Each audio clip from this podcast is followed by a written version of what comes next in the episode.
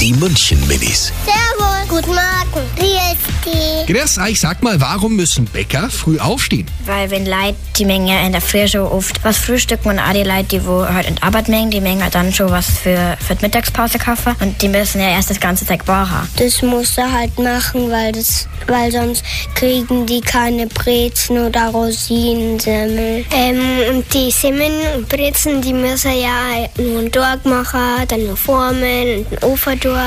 Die München-Minis. Jeden Morgen beim Wetterhuber und der Morgencrew.